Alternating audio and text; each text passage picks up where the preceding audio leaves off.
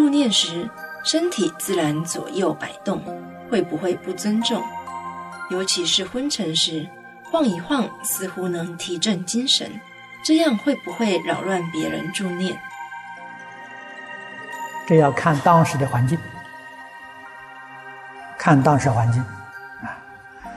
这个你的动作，呃，不太多，啊，不太大，大概对于邻座的同修不会产生妨碍。啊，如果动作太频繁，太多了，你扰乱秩序了，啊，那么在这个时候啊，你可以退出，啊，外面走走啊，调调心，调调身。